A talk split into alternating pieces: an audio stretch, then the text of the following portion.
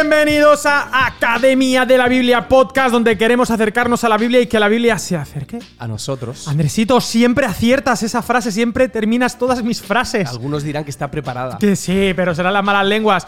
Estamos muy felices de tener el capítulo, creo que ya es 55. Sí. ¿Qué significa 55? Capítulo 55 de la temporada que llevamos cuatro temporadas, tres, cinco temporadas. No, no contamos No con contamos temporadas, pero la cuarta temporada. Estamos en la Por cuarta temporada. Capítulo 55 de Academia de la Biblia. Muy contentos. Si estáis viéndonos y no escuchándonos, veréis que tengo a mi diestra a Jaime Fernández y a mi siniestra a Andrés Pérez. Así que lo primero y principal, vamos a empezar por los zurdos. Andresito, ¿tú cómo estás? Habido- ¿Cómo has llevado...? Ha habido una referencia política ahí. Ah, no lo sé, vamos a, vamos a calmarnos. Vamos a, calmarnos. Eh, Andresito, lo primero y principal, ¿tú cómo estás? ¿Cómo te va? Eh, muy bien, tío. Bien, ¿estás bien? Sí, recuperadito de, De- hemos ido a, a Israel. A Israel. La gente cree que esto es que estamos aquí en un garaje con los medios así, con No, lo que no, podemos. No, no, no, no, no. Israel. Aquí es. ¿Dónde quieres ir? ¿Israel? Vamos a Israel. Hemos estado en el valle de Ela, Ela. Hemos estado en el Monte Carmelo, Elo. Sí. Hemos estado en Jerusalén. Todo así, ¿no? en- hemos estado en Nazaret. Hemos estado en, en Dan. Capernaum. Capernaum. Hemos estado en, en, en Belén. En Belén. En que hay Belén. grafitis. A ti te han gustado mucho los grafitis de. Belén. Hemos estado en, en, en, en Tel Aviv. Hemos estado en Jafo, que es Jope. Hemos estado en el desierto En de el Judá, desierto de muerto, Judea. me han muerto. Un saludo a Faimino y Cansado, nuestros héroes del humor. Eh, Andrés, las nenas, tus hijas, ¿cómo han llevado la ausencia del padre mm, familia? De Pero- familia. Bueno, eh, La me nena. preocupa que lo hayan llevado tan bien. Sí. Sí. Papi, ¿por Pero qué no, bueno. no hay más tierras santas para visitar, papá? Vale, está muy bien. Sí. Eh, Y contento. Contento Porque por no estamos solos, que estamos con Jaime Que no estamos Fernández, solos. que ha venido, el Pisuerga pasa por Valladolid y ha venido a vernos. Jaime, ¿cómo estás? Pues muy bien. Eh, quería saber si os habéis bañado en el mar muerto, ¿no? Pues la respuesta es un claro no. No, nos fuimos al Madonna. Al McDonald's de más muerto. Mal hecho, mal hecho. es muy triste. Yo ya me bañé, yo es que ya McDonald's. me bañé. Ah, vale, vale. muerto. Pero es que me metieron miedo que si te pones la sal en los oídos, en los ojos, en tal, que flotas, que vas a tirarte a bucear y, y el Buah, a mí es que me, me invadió la pereza, ¿eh? Ya, Yo ya, me imaginaba ya luego cambiándome todo el día o todo el día con el bañador, ya no podía. Bueno, Con el salitre. la próxima vez venís a, a la segunda Tierra Santa, que es Galicia, Claro. y ahí os llevamos a bañar en sitios bien bonitos. Claro, Finisterre. Exacto. Finisterre, que de, de lo que hablaba Pablo también. Claro. La Academia de la Biblia tiene que ir a Finisterre. Hasta lo último de la tierra. Hasta el último de la Tierra. Era Eso es. Finisterre. ¿Llegó Pablo hasta allí? No, no, no llegó. Va, no lo sabemos. No lo sabemos, pudiera ser. Yo creo que sí, ¿eh? Y ah, Jaime, eh, eh, está bien, o sea, bien, tus hijas, tus nenas, porque tú tienes tres, Todo no bien, dos, sí, sí, cuatro, sí. en realidad, si contamos a tu mujer. Cuatro chicas y a cada cual más genial. Tú vas a ser el rey león, o sea, el- Y tú lo vas a y ver. tú lo vas a ver. Y hoy, hoy tenemos un tema, un temazo, porque vamos a hablar de la Biblia y de la ciencia, de la Biblia y del pensamiento, de la Biblia y del arte y de cómo, eh, en fin, lo creado apunta al Señor. Hemos hablado mucho de apologética y la apologética hoy en día es una palabra un poco manida ya, a veces se utiliza como el nosotros contra vosotros, ¿no? A ver quién es el que tiene... Ya suena que- bastante raro. Ya, Apologética. apologética, sí. suena casi a insulto. O a grupo de música punk. Ah, sí, sí, apologética. A También. punk, a punk. Y nos encantaría, pues bueno, eh, derrumbar un poquito algunos conceptos. Y ah, Jaime ha escrito un libro precioso titulado Detrás de cada puerta. Dios está detrás de cada puerta que la ciencia abre. Y esta frase no es de Jaime Fernández, sino de Albert Einstein. Claro, le robé la frase. le, robé- le robaste la frase y la Sí. pusiste en tu libro. Editorial Aprovecha. CLIE. Aprovecho para decir a CLIE también, por favor. Editorial CLIE, nos has mandado unos libros, pero no han llegado a las oficinas, a una de las oficinas de Academia de la Biblia. Rogamos encarecidamente, por favor, que revises, que hables con correos o con Segur, o no queremos hacer publicidad de nadie, pero por Luego- favor, luego les estamos, escribo por WhatsApp. estamos esperando el palet Palete. el palet de libros, ¿vale? Tenemos sitio, así que adelante. Jaime Fernández, detrás de cada puerta. Lo primero, ¿por qué escribiste este libro? Es lo primero que quiero saber para hablar de ciencia Sí. y Biblia. Porque precisamente es un tema que la gente suele hablar poco y siempre desde unas líneas muy determinadas, ¿Qué pensando líneas? que la ciencia no es importante o desde un lado, digamos desde el lado de los creyentes, pensando que la ciencia no es importante y desde el lado de la gente que habla sobre la ciencia, pues pensando que creer en Dios no es importante. Entonces, eh, vamos a destruir, como tú decías, derribar alguno de esos conceptos en el sentido de que Dios sí habla a través de eh, la naturaleza, eso para todos los que creemos en Él. Además, claro que la Biblia es su palabra, pero Él también eh, refleja su carácter en, en lo que crea, en la creación, en la música, en todas las cosas. Y por el otro lado, también el hecho de decirle a las personas que no quieren hablar de Dios, que solamente eh, considerando, por ejemplo, los premios Nobel en ciencias, desde que se instituyó el premio, más del 70% son personas que se declaran creyentes en Dios. Entonces, los dos conceptos equivocados de que no hay que estudiar la naturaleza, la creación de Dios y de que si eres creyente, pues es que no tienes mucho cerebro, no tiene ningún sentido ninguno de los dos. Sí, porque siempre ha habido esta falsa dicotomía ¿no? entre ciencia y fe, como si fuera una batalla, y así es como arrancas, arrancas tu libro. ¿No lo es? ¿Por qué no lo es? Porque son dos maneras de ver el universo. Eh, tendríamos que hablar más de cosmovisión, que es otra palabra que suena muy rara, pero todos tenemos una manera de ver el universo, es decir, de pensar, de todos nuestros pensamientos, nuestra actuación, eh, las cosas que tenemos, que creemos, las razones de lo que creemos, nuestra fe, porque absolutamente todas las personas en el universo tienen fe, entonces em, lo hacemos en una referencia. Y esa referencia puede ser con la existencia de Dios o sin la existencia de Dios. Pero la lucha entre ciencia y fe es una lucha ficticia, que siempre ha querido el enemigo que fuera así, pues para ganar, digamos, en los dos campos. Sí, has dicho una frase que la has dicho así de pasada, pero que es muy importante. Has dicho, todo el mundo tiene fe. Sí. Esta frase, a veces hay gente que te dice, no, no, no, tú, tu fe te sirve porque tú no sabes, pero yo, yo estoy basado en hechos, objetivos y hasta camino, tal. ¿Qué me puedes decir de este, este argumento? al principio de todo, uno de los primeros capítulos, explico todo lo que es la base de lo que nosotros somos y nuestras decisiones, que tiene que ver con razones, creencias y fe. Entonces, para decirlo de una manera muy sencilla, em, y así ya no tienen que leer un capítulo que es bastante complicado, pero para decirlo de una manera muy sencilla, eh, todos sabemos que existen razones que, tienen, que, que, son la base del funcionamiento de algo. Eh, siempre pongo el mismo ejemplo porque me ayuda a comprenderlo. Sabemos que existen razones por las que los aviones vuelan y son razones que tienen que ver con leyes aerodinámicas, con, cuestiones de otro tipo de leyes físicas, etc. ¿no? Entonces, bajo esas razones, o mejor dicho, sobre esas razones, eh, ponemos nuestras creencias. Yo creo que los aviones vuelan porque hay unas razones detrás. Pero una vez que tenemos las razones de lo que sea y creemos en esas razones, tiene que aparecer la fe tengo que subirme al avión. Ah, yo tengo buenos amigos, eh, uno de ellos desde niño, que es una persona además que ha hecho varias carreras y todo, y él sabe que los aviones vuelan, cree que los aviones vuelan, pero le cuesta muchísimo subirse al avión, porque tiene miedo a lo que pueda pasar. Y no sabe que las razones ahora mismo, cuando estamos hablando aquí, me dicen que hay alrededor de 10.000 aviones en el aire. Y es obvio que todos llegan al destino. Eh, todos sabéis que, cada vez que sale una noticia de que un avión cayó es uno entre millones. Entonces, hay esas razones y esas creencias, pero tengo que ejercer la fe para subirme en el avión. ¿Qué ocurre? Que incluso el método científico tienes que ejercer esa fe, porque hay muchas situaciones en el método científico que tú no puedes verificar por ti mismo y tú sigues ejerciendo esa fe todos los días de tu vida. Eh, yo no conozco a nadie que se suba a un ascensor y entonces ve allí que siempre pone empresa no sé qué y pone ha sido hecha la última revisión tal día y te pone un número de teléfono. Yo no sé si vosotros lo habéis hecho, pero nadie llama el número de teléfono, oye, ¿está hecha la revisión o no? Te subes en el ascensor, tienes fe. Igual que eso, muchísimas cosas. Eh, es decir, la fe la ejerces todos los días de tu vida en cientos de situaciones diferentes. Es imposible vivir sin fe. ¿Qué ocurre?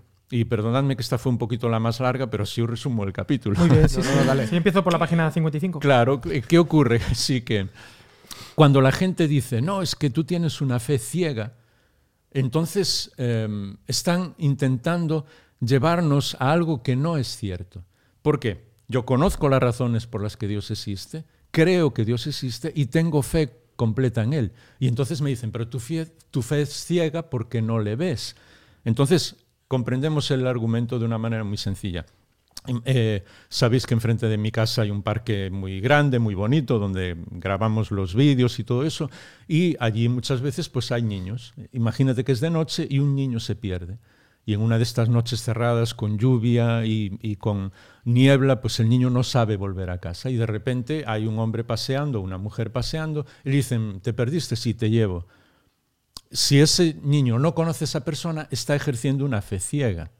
Pero imagínate que ese niño encuentra a su papá, a su mamá. Dice, te llevo. No necesita ejercer fe.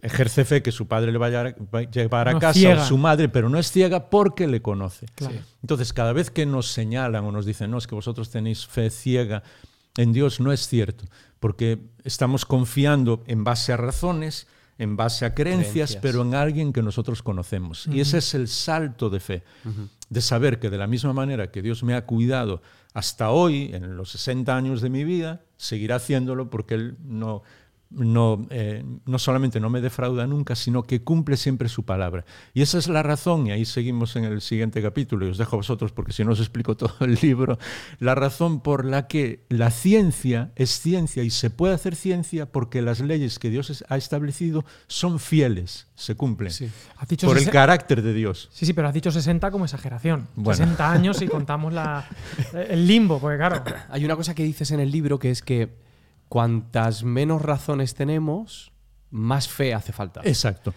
Eh, Pero en todos los campos. Exacto. Una persona que, que, por ejemplo, no cree en Dios, necesita muchas veces tener más fe. Porque conoce menos razones. Esa es em, la razón, y sé que las personas identificarán perfectamente cuando usamos esa palabra en diferentes situaciones, que Stephen Hawking eh, en muchas situaciones, cuando habla, por ejemplo, de lo que es la singularidad del universo, lo que llaman el principio antrópico, que es que el universo está perfectamente diseñado para que vivamos en él, pero diseñado de una manera absolutamente impresionante. Es que solamente la variación de un 1 por mil, por ejemplo, en la ley de la gravedad, haría la vida imposible. Entonces el que dice, hemos tenido mucha suerte. Muchísimo. Y lo repite una y otra y otra vez. Y claro, a mí me impresiona que alguien tan inteligente como él eh, mm, al final tenga que decir hemos tenido mucha suerte. A mí no me sirve esa respuesta como creyente. Y esa es una ventaja en los creyentes, que siempre queremos más respuestas. Pero si a alguien le sirve hemos tenido mucha suerte, pues tiene que tener más fe que yo. Yo no me creo eso, que hemos tenido En- en mucha es- suerte. En este caso, Jaime, por ponerme un poco autocrítico, Sí, sí. eh, ¿crees que en la iglesia a veces eh, hemos dejado la razón y la creencia a un lado y nos hemos centrado mucho en la Sí, fe sí. y hay como un- No lo creo, es que ha sido así. una brecha? La fe es imposible si no hubiera razones y creencias. Es que es además la clave en toda la Biblia. Una y otra vez Dios le dice a su pueblo que recuerden lo que ha hecho. ¿Por qué? Para que su fe esté basada en lo que conoce. Claro. Y cuando el Señor Jesús habla de- del principio por el que el pueblo se regía en el Antiguo Testamento, la sema- amarás a tu Dios con todo tu corazón, con todo tu cuerpo, con todas tus fuerzas y a tu prójimo como a ti mismo, en eso se resume toda la ley, el Señor Jesús le añade con toda tu mente. Sí. Y es un detalle, porque en el antiguo, para el pueblo de Dios, la obediencia era la clave. Por eso habla de amarle con todo lo que somos. Pero el Señor Jesús sabe que a partir de ese momento no solamente reina la gracia en la que la obediencia tiene un sentido, sino que el desarrollo humano va a empezar de una manera extraordinaria en cuanto a la ciencia y lo que él está diciendo es, a partir de ahora, todo lo que estudiéis con vuestra mente va a acercaros más a mí. Esa es la razón por la que el Señor Jesús no habla tantas veces en cuanto al Antiguo Testamento, no basa incluso sus, sus enseñanzas en la ley y los profetas, porque todos lo conocen, lo basa en las cosas naturales, en, en las cosas que todos ven. Crecimiento de la semilla. Exacto, para Claro. que utilicen su mente para llegar a Dios. Entonces, sí. que necesitamos la fe, pero es una fe basada en nuestra creencia, basada en los hechos que Dios nos regaló. ¿no? Y eso a veces la Qué iglesia bueno. lo olvida. Estaba pensando en, en- en el origen de la ciencia tal y como la conocemos, en Sí. la historia de, de- de la ciencia y cómo la fe en Jesús y cómo este, esta inauguración de ese amar al Señor con toda tu mente que has dicho de Jesús, creo que en Marcos 12 es donde Sí, sí, sí. aparece, eh, afectó a grandes pensadores de la historia. Y has dicho algo de que conocemos a Dios a través de su palabra y a través de la creación. Y creo recordar que era Nicolás Copérnico Hmm. que dijo, eh, el Señor nos ha dado dos libros para conocerle, ¿no? La palabra, la revelación de la palabra de Dios, pero también la creación, el universo y cómo eh, lo creado, las estrellas, los cielos, cuentan la gloria de Dios. Claro, desde el principio, cuando os acordáis que cuando Dios crea al hombre y, la- y a la mujer, lo primero que les da, que les regala, es toda la tierra para que, eh, digamos, que hagan lo que quieran con ella, para que sean los reyes de la tierra, para que, dice mm, el- eh, algunas versiones, que la juzguen, que la sojuzguen, que, La que, administren, que ¿no? la administren. Es que es difícil encontrar una palabra sí, sí. exactamente con el hebreo, porque tiene que ver con que la tierra es tuya,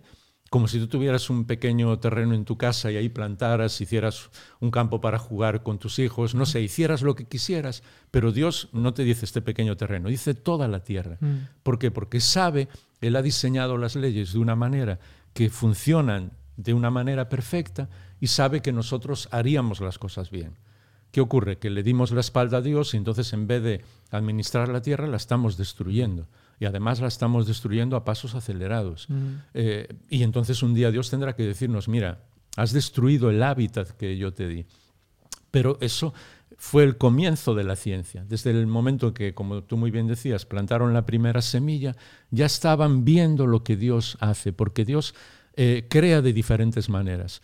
Nosotros pensamos que el genio de un creador es componer algo eh, a nivel de música o hacer un cuadro o una estructura o, o lo que sea, y eso le llamamos arte.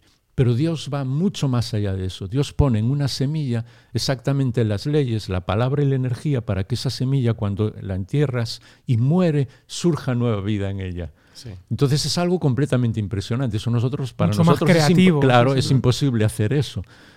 Eso es lo que, lo que Dios hace. Y entonces vivimos y somos en Él, en esa información y en esa energía.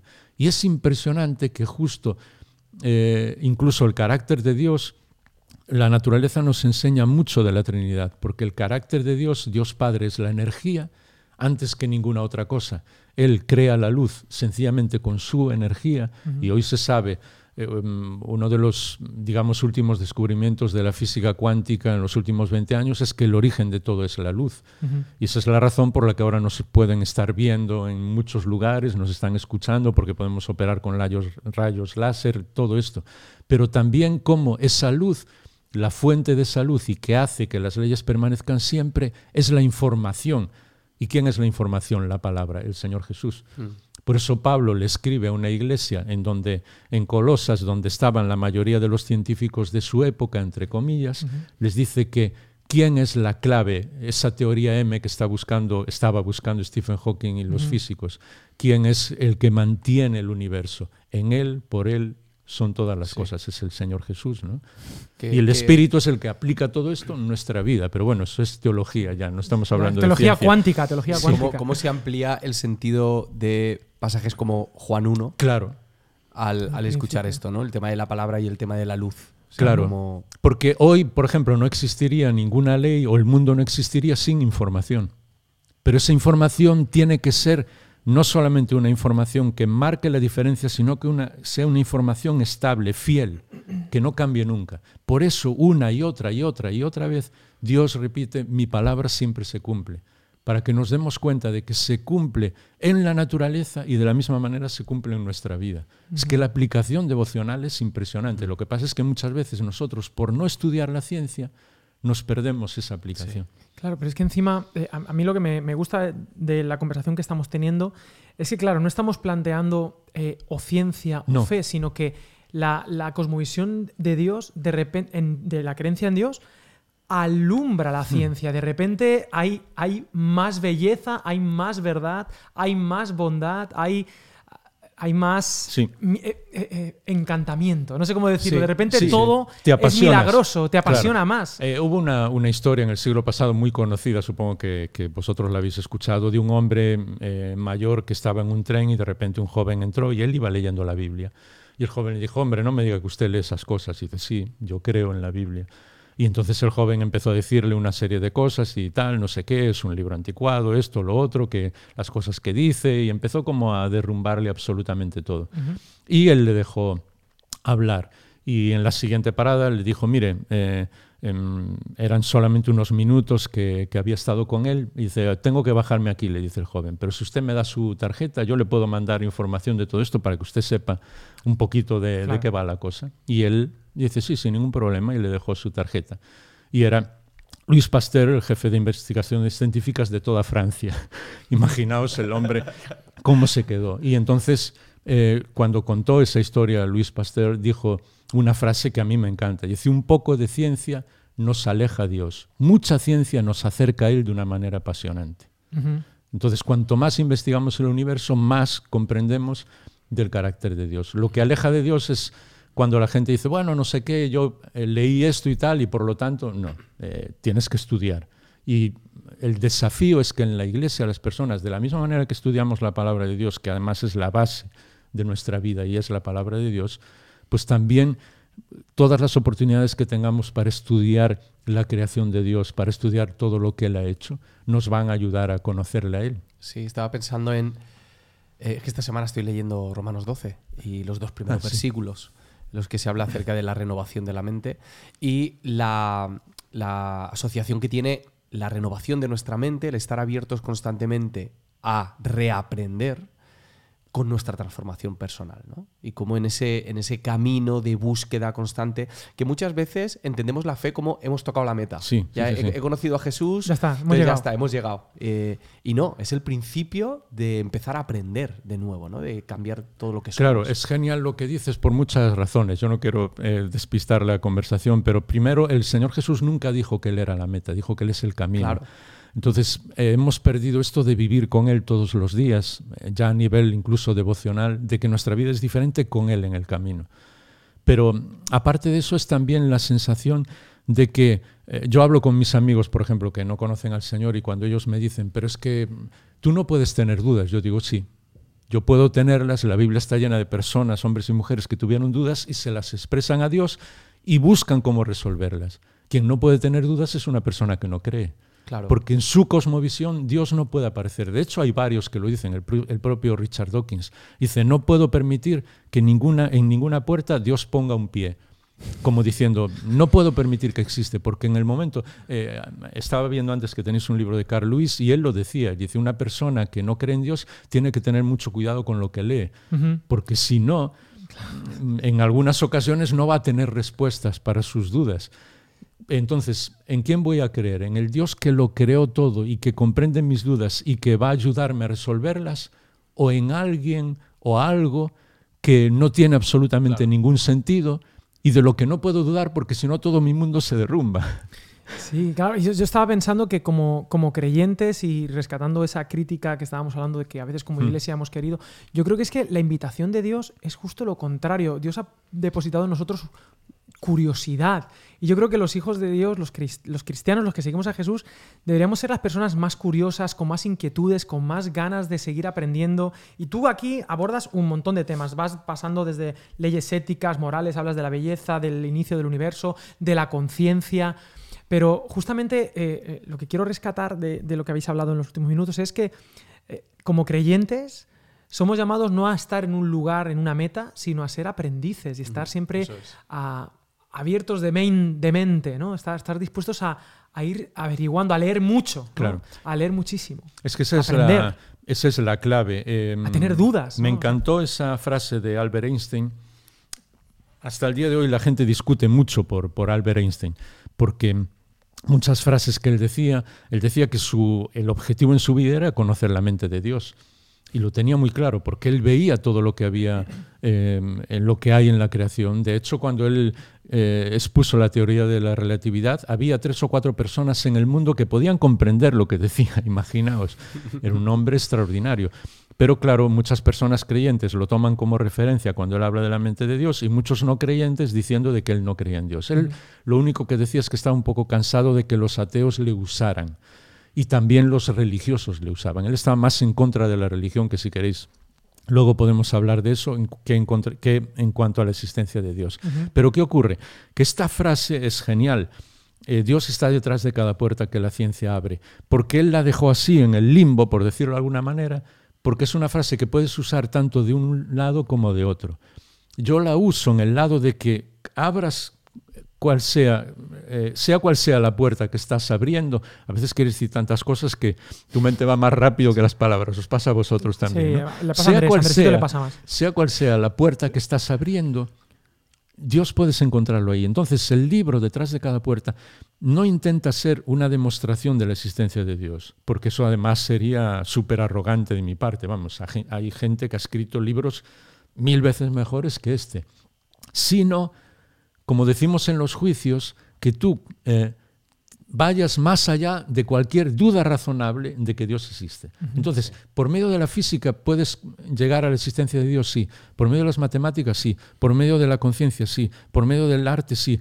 Pero puedes ir más allá de toda duda razonable, porque siempre hay un último paso que es un paso espiritual. Y es donde la fe tiene que dar ese paso, decir, sí, yo sé que esto es así, y voy a creerlo. Me subo al avión. Tengo que subirme al avión. Oye, estaba pensando lo mismo que ha pasado. Bueno, es que me pasa como con Andresito. Que, sí, sí, Es que ya son dos capítulos, Jaime. Claro, entonces tengo que subirme al avión. Mm. Ese sí es un paso de fe. Aunque yo sé que el avión funciona y creo, pero tengo que subirme a él. Y eso es un paso espiritual. Hay, un ejemplo que pones en, el libro eh, sobre una úlcera sí. Eh, de estómago y de cómo el médico explica a su paciente que es el estrés o la ansiedad lo que le está provocando esto, ¿no? Como algo intangible o que no se puede medir de una manera tan específica, eh, acaba afectándonos de manera física y, y, material. Porque eso es una cosa que normalmente los naturalistas no comprenden, que las cosas espirituales que teóricamente no existen, acaban influyéndote incluso en tu propio cuerpo. Entonces, si algo que no existe, como puede ser una preocupación, puede degenerar en una úlcera, es porque el mundo espiritual está ahí. Claro, el problema del naturalista es que tiene que defender todo lo que cree 100%. Entonces, el naturalista defiende, la persona que, que no cree en Dios, que todo, absolutamente todo es físico, es material. Eh, entonces no puede abrir una puerta donde aparezca lo espiritual, porque no puede controlar lo espiritual. Ese es el problema de la razón. La razón tiene que dar un paso para adentrarse a lo espiritual. Si tú defiendes que todo es material, pues no puedes decir ni siquiera eh, por qué existe la razón. Cuando llegas ahí, yo como buen gallego, que me encanta preguntar, a veces la mejor apologética son las preguntas, pues me dicen, no, es que no existe la razón espiritual, es decir, todos creemos, eh, el, mismo Richard Dawkins dice, bailamos al son de nuestros genes. Entonces yo les digo, entonces, ¿por qué quieres convencerme de que Dios no existe? Si todo es material, no hace ninguna diferencia que yo crea una cosa u otra. Y es más, si lo único que yo soy es materia, y lo que yo creo no tiene ningún sentido, pues déjame seguir creyendo lo que creo. tampoco, porque tiene es mi materia. tampoco tiene sentido lo que cree la materia de Richard Dawkins. ¿Por qué te fías de la razón de tu materia si todos bailamos al son de los genes? Pero ¿qué ocurre? Que eso es un eh, argumento muy peligroso porque si todo es materia tampoco existe la libertad. Claro. Entonces los naturalistas defienden que la libertad es un concepto sencillamente eh, inventado. hay un no somos determinismo a ultranza. Claro, claro. Determinismo a ultranza. Y eso se parece demasiado incluso a algunos sectores evangélicos. No quiero destapar la caja de los truenos. Yo iba a decir. Pero es un determinismo 100%. Tú estás determinado por tus genes, por lo que eres y tienes que pensar de esa manera. Otra vez, cada vez que me dicen esto, yo le digo, ¿y entonces por qué estás intentando convencerme de que Dios no existe? Yo tengo la capacidad para pensar que Dios existe, así que no todo está determinado por los genes. sin ese espíritu del que hablas no hay libertad. No, no hay conciencia tampoco, no hay, o sea, es toda una ilusión. La conciencia para ellos no existe y entonces ahí los naturalistas tienen un problema porque tienen que establecer las leyes en base a qué? Si la conciencia no existe. Entonces puede ser la tradición, pero la tradición se equivoca. La mayoría. Y una, la mayoría, la costumbre. Eh, la costumbre, puede ser incluso la razón, pero la razón no puede ser, eh, digamos, la base de las leyes. ¿Por qué?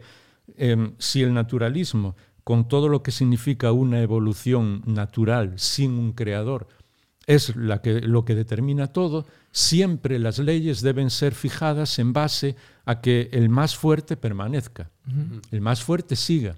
¿Por qué entonces nosotros damos la vida? para salvar a alguien, incluso que puede ser nuestro enemigo cuando lo vemos en peligro. O sea, eso es completamente antinatural. Y más, eh, hubo un caso hace unos años en que dos, tres policías en, La Coruña perdieron la vida por intentar salvar a dos locos, entre comillas, que en una borrachera se habían metido en una playa eh, por haber bebido demasiado y perdieron la vida todos. Pero ellos arriesgaron su vida y la perdieron por salvar a esos dos. ¿Qué te diría, digamos, nuestra materia, nuestra razón material sin Dios? sin conciencia. Tío, se han metido en ese problema, han bebido demasiado, están allá en un lugar donde está prohibido meterse en el agua, en el mar. Merecen morir. No, merecen, pero déjale que, que vayan con sus consecuencias. Pero no, los policías no pensaron en eso, ni nadie pensaría en eso, lo tendríamos por cruel. ¿Por qué? Por nuestra conciencia. ¿Quién puso ahí esa conciencia? ¿La materia? No, lo puso Dios. Entonces, claro, todos esos argumentos es imposible de resolver sin la bondad de nuestro Creador. ¿no? El problema es que la gente no quiere pensar.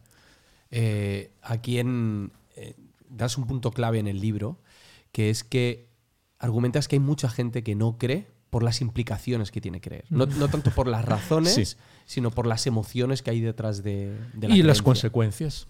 Yo siempre digo en broma, eh, me encanta que, que, me sigáis invitando porque sabéis que mis argumentos y mi manera como gallego es eso, preguntar y la típica ironía, y la típica ironía gallega. ¿no? Entonces, normalmente cuando nosotros pensamos en, en cosas que, que debemos o, o no debemos hacer, siempre pensamos en esas situaciones en las que nosotros, en cierto modo, nos sentimos obligados a hacer algo que no queremos hacer, que es de lo que se trata la bondad, que es de lo que se trata eh, la conciencia, que es de lo que se trata mm, las cosas que no comprendemos, pero es como si fuera nuestro deber hacerlas. Entonces, cuando pensamos en esto, nos damos cuenta de que tiene que haber alguien que pone dentro de nosotros esas situaciones que, nos ayuda a comprender las cosas. Y sobre todo, que incluso en situaciones como puede ser el problema del mal, cuando la gente dice mm, no existe Dios porque existe el mal. Yo le digo, ese argumento puede parecer muy bueno, pero yo podría decirte exactamente el mismo argumento. Existe Dios porque existe el bien. ¿De dónde surge todo el bien? ¿De dónde surge todas las cosas que nosotros pensamos hacer bien? ¿De dónde surgen las cosas que hacen que este mundo sea mejor. ¿De dónde surge el amor? ¿De dónde surge la belleza? Los naturalistas tienen un problema muy grande con la belleza. ¿De dónde surge la diferencia entre todas las personas y que todas las personas sean exactamente iguales y tengan el mismo valor? pongo una, una, pregunta, una pregunta que parece muy rara, pero imagínate que estás en el Louvre y se declara un incendio y tú te tienes que ir. Y eh, en ese momento ves que está viendo la Gioconda, es un cuadro pequeño, ¿sabéis? Pues una persona que está en una silla de ruedas. ¿A quién te llevarías? Si te llevas la Gioconda, eres el héroe mundial y todo el mundo hablaría contigo. Pero ¿qué tiene más valor? La persona que está ahí, sin ninguna duda. O sea, solamente que pases un segundo pensando en qué tiene más valor ya delata que hemos perdido el orden de valores. Tienes que sacar esa persona porque para Dios tiene muchísimo valor. Entonces, eso es todo el tipo de, problemas y situaciones que, que nosotros vivimos sin Dios. Y es la razón por la que el mundo va como va, porque perdemos eh, todas esas cosas. Estaba pensando que, claro, la implicación de creer en ese Dios, ese sentido del deber del que hablas, ¿no? que tenemos que si hay un Dios, ED, ¿no? Hay, algo que, tengo que actuar y yo estoy, quizá estoy un poco distorsionado en mi sentido ético, estético y demás. Y, em, y bueno, hay una frase que a veces dicen, no, es que la fe en Dios es una muletilla psicológica. Bueno, eh, eh, o decían, es, una, es, una, es por los que tenéis eh, miedo a la oscuridad, los que tenéis miedo tal. Y la, la, contestación que una vez escuché es que en realidad también podría decir, el ateísmo es una muletilla psicológica para hacer lo que uno quiere y no tener que rendir delante de nadie. Y es para todos aquellos que tienen miedo a es la que luz. Ese es el problema. Lo que, lo que Andrés estaba diciendo, el problema es las implicaciones. Por ejemplo, si creer, yo pongo una, una uh, como se dice, una historia un poco tonta, pero que para que lo entendamos, que si creer en la ley de la gravedad implicara que yo fuera un buen padre, que amara a mis hijos, que pague mis impuestos, que cuide a los demás, que ame a mis enemigos y no sé cuántas cosas más que no quiere decir que sean parte de la fe, pero que implican que lleve una vida diferente, solamente con ese sentido. Es tan simple. Si creer en la ley de la, uh, digamos, en, em, en la ley de la gravedad, pues implica que yo ame a mis enemigos, pues habría seminarios y gente escribiendo que la ley de la gravedad es un error y que, y que no existe, que es una conspiración, porque, porque me obliga a algo que no estoy, que no estoy dispuesto a hacer. Entonces, ese es un poco el problema y esa es la razón a donde vamos. ¿Qué ocurre? No es una muletilla el creer en Dios, sino todo lo contrario, porque el creer en Dios te desafía a que tengas que pagar por lo que haces. A ver si me explico en esto. Es decir, ser responsable. Que, eh, que, tengas consecuencias de lo que haces. Mientras que si todo es material, esta vida se acaba, ¿quién sería el héroe? Pues el que puede hacer lo que quiere en la vida, el que desprecia a los demás, el que vive como quiere, total, todo se acaba y ya está. Y, nunca, y nunca va a pasar nada. De ahí los esfuerzos que tienen los naturalistas en construir una ética que haga que el mundo no se descontrole y que cada uno no haga lo que quiera. ¿Cómo vas a construir claro, esa pero es ética? un castillo de naipes, porque es, es, muy, es muy, muy fino. Y me encanta eso que, digas, que dices, ¿no? De que la existencia en Dios nos lleva a hacernos responsables, pero la consecuencia de ser responsables es ser libres también. Es decir, Claro. el que si yo soy responsable, entonces eh, eh, puedo ejercer la libertad, puedo decir sí, puedo decir no. ¿no? Conoceréis la me- verdad y la verdad. Me encanta que digas libres. ese tema porque el concepto de libertad es un concepto que incluso en la iglesia a veces está equivocado. Porque, ¿qué- ¿qué es una persona libre? ¿Cuál sería el, eh, la persona más libre? La persona más libre que existe es la que siempre toma una decisión correcta. Siempre.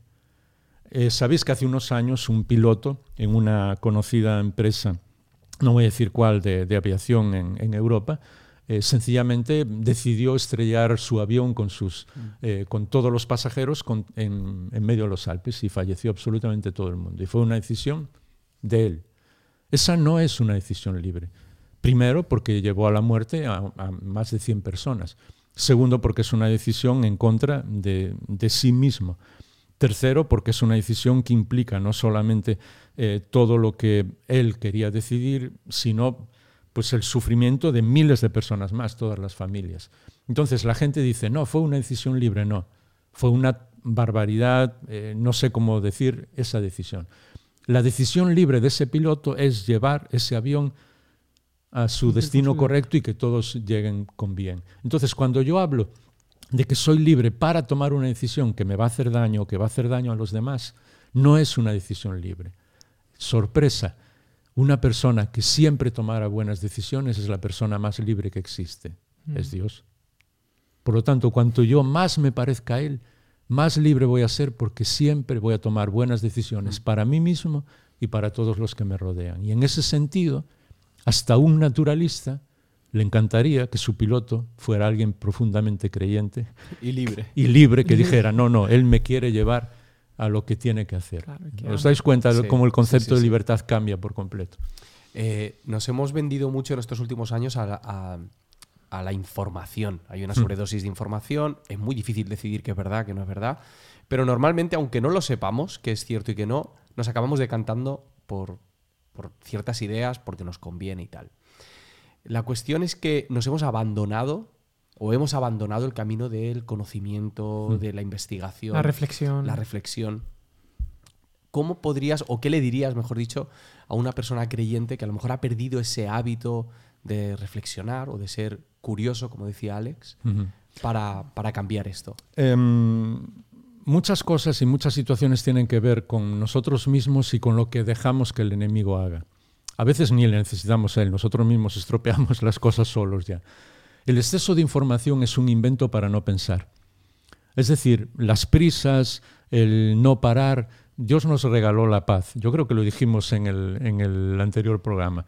El enemigo es el que pone las prisas, el que no piensa, acelera. él te acelera. Desde el principio, en la creación, eh, Dios creó el mundo y estableció un marco de referencia, que es un día de descanso, cuando Él repite una y otra vez a lo largo de toda su palabra que Él no se cansa nunca, y es normal porque es pura energía, es la fuente de la energía, por lo tanto, físicamente, hasta en eso podemos aprender, jamás se va a cansar. Pero Él deja el descanso ¿por qué? porque tan importante como crear es recrear. Y eso es una lección que en las iglesias no comprendemos y los no creyentes menos todavía, en el sentido de que cuando creas algo, sea lo que sea, tienes que recrearte en lo que has hecho, tienes que dar un paso atrás, meditar, reflexionar y hasta divertirte, disfrutar con lo que has hecho, decir, oye, pues esto ha sido bueno, Dios dijo, es bueno en gran manera. Entonces, el exceso de información es sencillamente para que no pensemos. Todos los poderes políticos, económicos, públicos, incluso las propias redes sociales, están diseñadas para que no pensemos. La gente quiere que votemos lo que ellos dicen, quiere que hagamos lo que ellos dicen, que compren lo que ellos dicen, que compremos lo que ellos dicen, que hagamos todo lo que ellos dicen. Porque en el momento en que alguien piensa, es una persona peligrosa, muy peligrosa porque Dios nos ha dado la mente para pensar, para razonar, y entonces nos damos cuenta de muchas barbaridades que estamos haciendo, pero barbaridades incluso en nuestra vida del día a día. Que yo sí puedo tener horas, por ejemplo, para ver un evento deportivo, una película o, hacer quién sabe lo qué, pero no tengo diez minutos para salir a pasear con mis hijas, por decir un ejemplo muy, muy simple.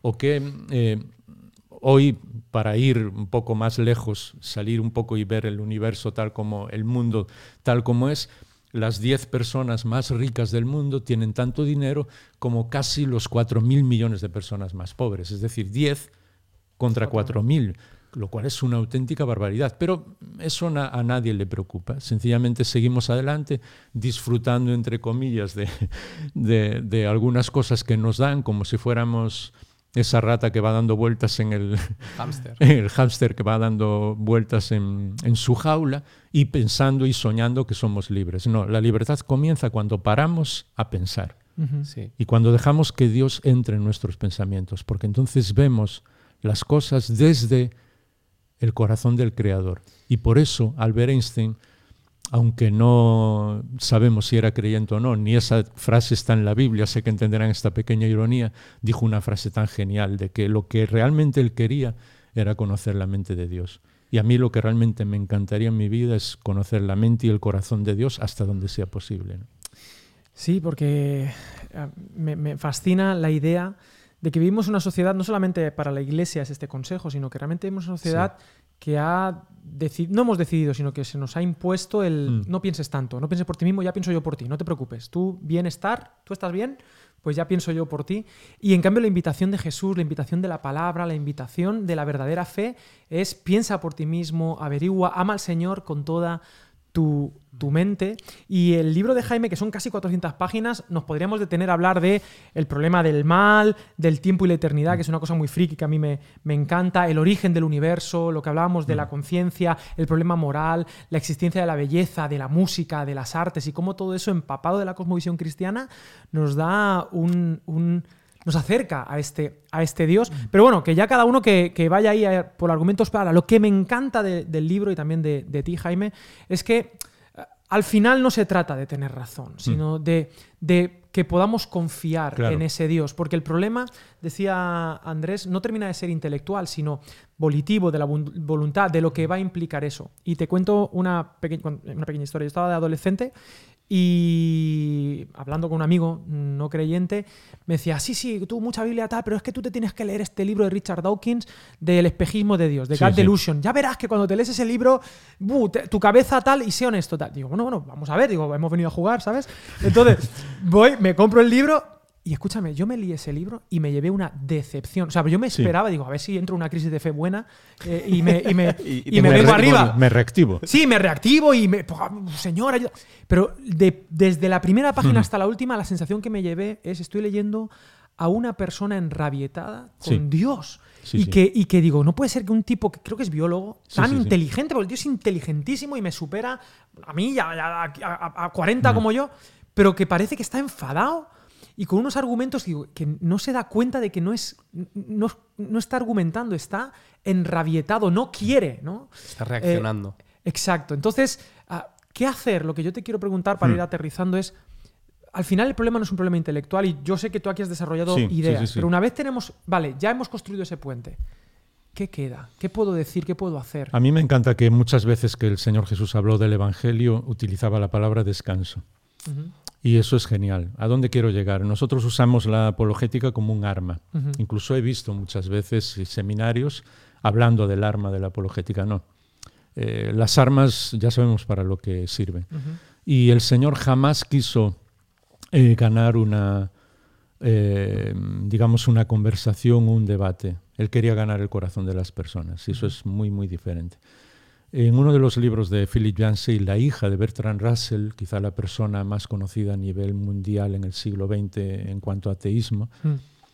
decía que su hija es creyente y decía que, mm, que había visto en su padre mucha amargura, pero no por la amargura de lo que él creía de que no había Dios, sino de que mucha amargura de cómo le trataban los, las personas supuestamente creyentes, que supongo que son creyentes, pero a mí me encanta hablar del, el- del, del síndrome de los amigos de Job. ¿no? Ujú. Que incluso cuando él enfermó, pues la gente diciendo esto es un castigo porque no crees en Dios, no sé qué, las tonterías que decimos que, que eh, no se me ocurre otra palabra, que yo creo que el Señor Jesús nunca diría eso, sino que se acercaría a esa persona. Y ella decía, si mi pa- padre hubiera visto algo, simplemente algo de la gracia en alguna de esas personas, habría cambiado. Es curioso que Francis Collins, el descubridor del genoma humano, que es profundamente creyente, era eh, íntimo amigo de Hitchens, uno de los, tal como este, como Dawkins, uno de los ateos más conocidos en el siglo XX, e incluso había debatido muchísimas veces con él, públicamente. Y menciona ah, el propio Hitchens que cuando él estaba en sus últimos momentos por un cáncer, la única persona que iba allí a verle y estaba siempre con él y que oraba con él era Francis Collins. Mm. Eso es la apologética. Exacto. Eso es la aplicación de la gracia. Es estar con la persona, orar y que esa persona está de acuerdo contigo. Pues bien, que no está de acuerdo contigo. Nuestra labor no es convencer a la gente, porque es el Espíritu de Dios el que toca el corazón. Es, es decir, sin el Espíritu de Dios nosotros ni podríamos comprender muchas cosas y si no le dejamos tampoco podremos comprenderlas. Entonces esa es la, esa es la opción eh, y la única opción. La apologética, la apologética es abrazar a la persona que no piensa igual que tú, explicarle lo que tú piensas, pero que ese abrazo se mantenga, Mm. que sigas eh, pudiendo hablar con, con esa persona, que, que esa persona vea algo de la gracia del Señor en, en tu vida, en tu manera de actuar. Y que si esa persona al final mm, no quiere comprenderlo o decide tomar otra, otra opción, pues vas a seguir queriéndolo exactamente igual, aunque vas a estar triste por esa persona. Sí. Eh, termino con, con- con el Señor Jesús, la información que sostiene el universo, el ser que sostiene el universo por completo, eh, llorando por Jerusalén. ¿Cuántas veces quise y vosotros no quisisteis? Ujú. Esa es la apologética. Haces todo lo que puedes por las demás personas, les ayudas hasta el máximo, le explicas todo lo que puedes, das tu vida por ellos si es cierto, si es posible, perdón, pero al final si toman otra decisión no puedes hacer nada más. Jaime, muchas gracias por haber escrito este libro. Sí. La verdad, porque lo- no, no lo he leído todo, pero lo que he leído me parece que hay detrás un trabajazo. O sea, creo que tú a la hora de escribir el libro eres el ejemplo de lo importante que es seguir siendo curiosos, Hmm. de investigar, de renovar nuestra mente. Y aquí hay un esfuerzo tremendo que creo que vale la pena que, que la gente se haga con, con este libro. Detrás de cada puerta, editorial CLIE. Clie, sí, sí, Clie, ojo a esto. Y quiero que cerremos con una. Te voy a lanzar una pregunta, porque al final yo no creo en Dios o confío en Dios porque me demuestren las fórmulas matemáticas, el origen del universo. Yo confiaba en Dios antes de Mm. eso, pero si tengo esa barrera, pues este libro nos ayuda a resolverla. Pero en el último capítulo, eh, Mm. de lo que hablas es de la razón última de confianza, ¿no? Del piloto, El de Señor el padre que tú estás perdido en el parque de noche Sí. y yo confío no por todos los argumentos, sino porque veo, ah, es mi padre, ¿no? Entonces, eh, creo que el gran argumento de Dios y de su amor es, es Jesús. Entonces, dinos algo acerca de ese gran argumento de Dios. Porque es, em, digamos, la revelación física de. Dios mismo. Le conocemos, sabemos todo lo que él escribió, eh, perdón, todo lo que él dijo por, por los eh, escritos de los evangelistas y también escritos de otros, eh, de otros historiadores. Conocemos que él resucitó, que fue una cruz y que él resucitó. Y toda, no solamente la historia de la iglesia, sino todo lo que fue el cristianismo después, se sostuvo sobre esa base. Vieron al Señor resucitado y nosotros, en cierta manera, también. Si no físicamente, si lo vimos con los ojos de la fe. Ahí es donde entra todo lo espiritual, lo que no se puede medir. Y como Dios es un ser espiritual, la única manera de llegar a Él es a través del Señor Jesús, que se hizo hombre por nosotros y que venció a la muerte por nosotros. Y es la manera de vivir, tal como dice el escritor a los hebreos, por el poder de una vida indestructible, que es una manera completamente diferente. Eh, ser cristiano no solamente es la mejor opción racional en cuanto a este universo, es todo. Seguir al Señor Jesús es donde encontramos no solamente lo que somos, nuestro significado como personas, donde lo encontramos todo.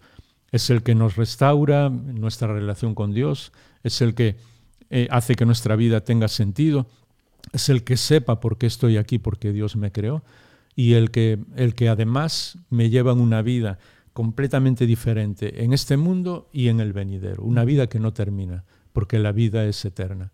Entonces, eso es lo que hace la diferencia. Y para seguirle a Él, Volvemos al principio, necesito amarle, porque esa es la clave en mi vida.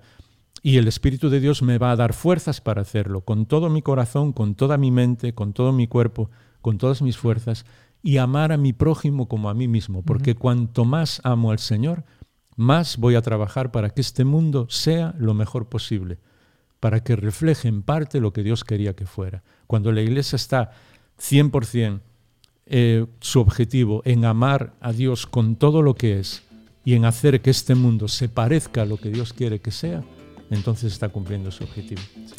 Jaime, muchas gracias. Andresito, muchas gracias. Muchas gracias. a ti, gracias a mí, gracias al Señor.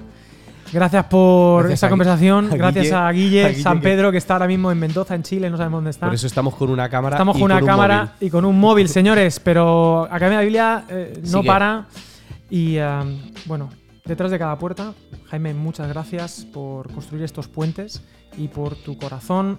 Dios está detrás de cada puerta que la ciencia abre. Albert Einstein. Nos vemos en el próximo episodio. Eso es. Thank you.